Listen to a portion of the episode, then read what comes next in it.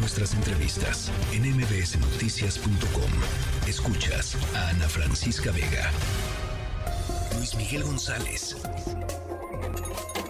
Economía.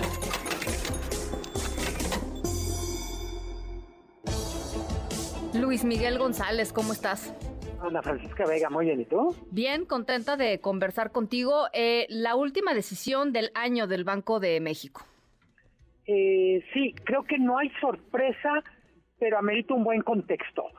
Eh, no hay sorpresa porque mantiene la tasa de interés sin cambio, lo que quiere decir mantiene la tasa de, interés altísima.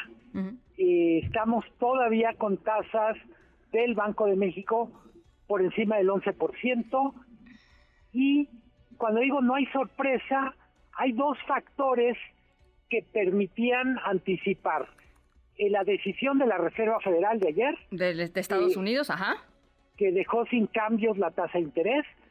Eh, más o menos la tónica este sexenio ha sido la diferencia entre la tasa de Estados Unidos y la tasa de México son seis puntos porcentuales.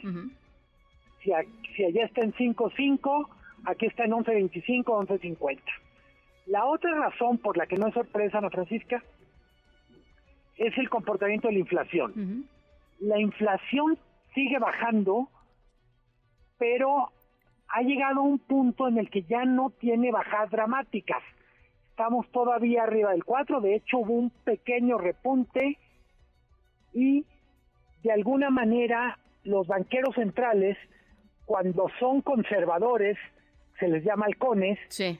Y vamos a decir, una actitud halcona es de alguna manera paranoica con todo lo que tiene que ver con estas cosas de inflación que no se bajan. Eh, como los precios de alimentos siguen siendo tercos para bajar, pues se dice hay que seguir usando política monetaria para combatirlos.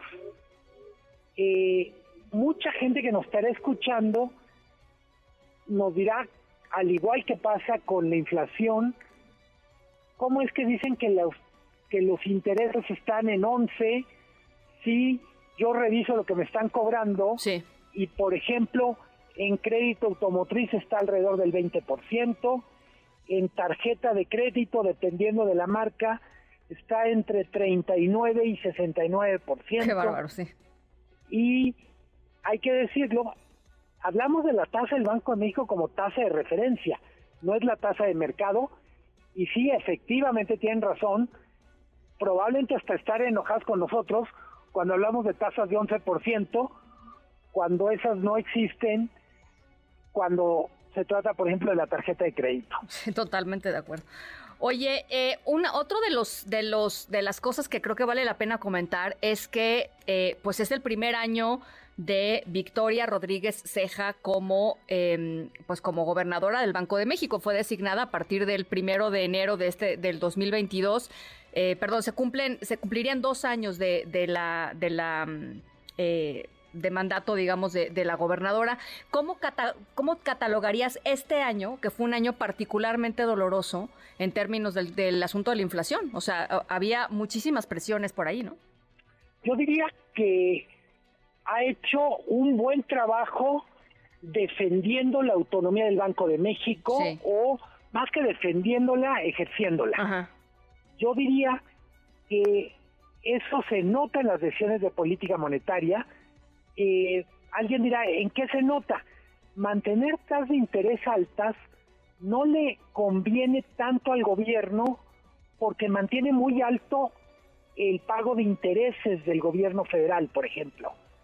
Eh, solo para poner en perspectiva, el gobierno federal gasta del presupuesto total en alrededor de 15%, uno de cada siete pesos tiene que ver con pago de deuda. De ese tamaño es el, el, gasto del gobierno y si el gobierno federal quisiera dar un manotazo como lo ha hecho en otros órganos, pues le convendría que el Banco de México, por ejemplo, bajara las tasas.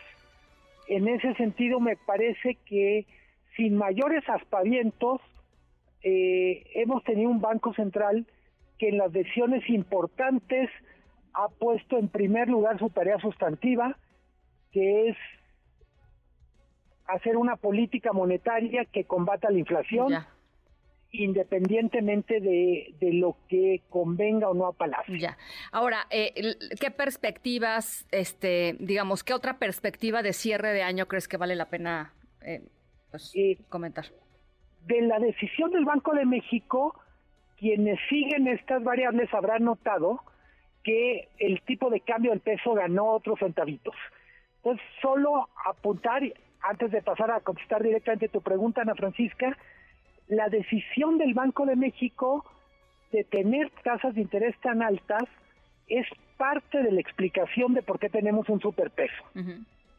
Eh, se supone, y prácticamente todos los expertos coinciden, el próximo año va a ser un año de baja de tasas de interés. Eh, lo va a hacer la Reserva Federal, lo va a hacer el Banco de México.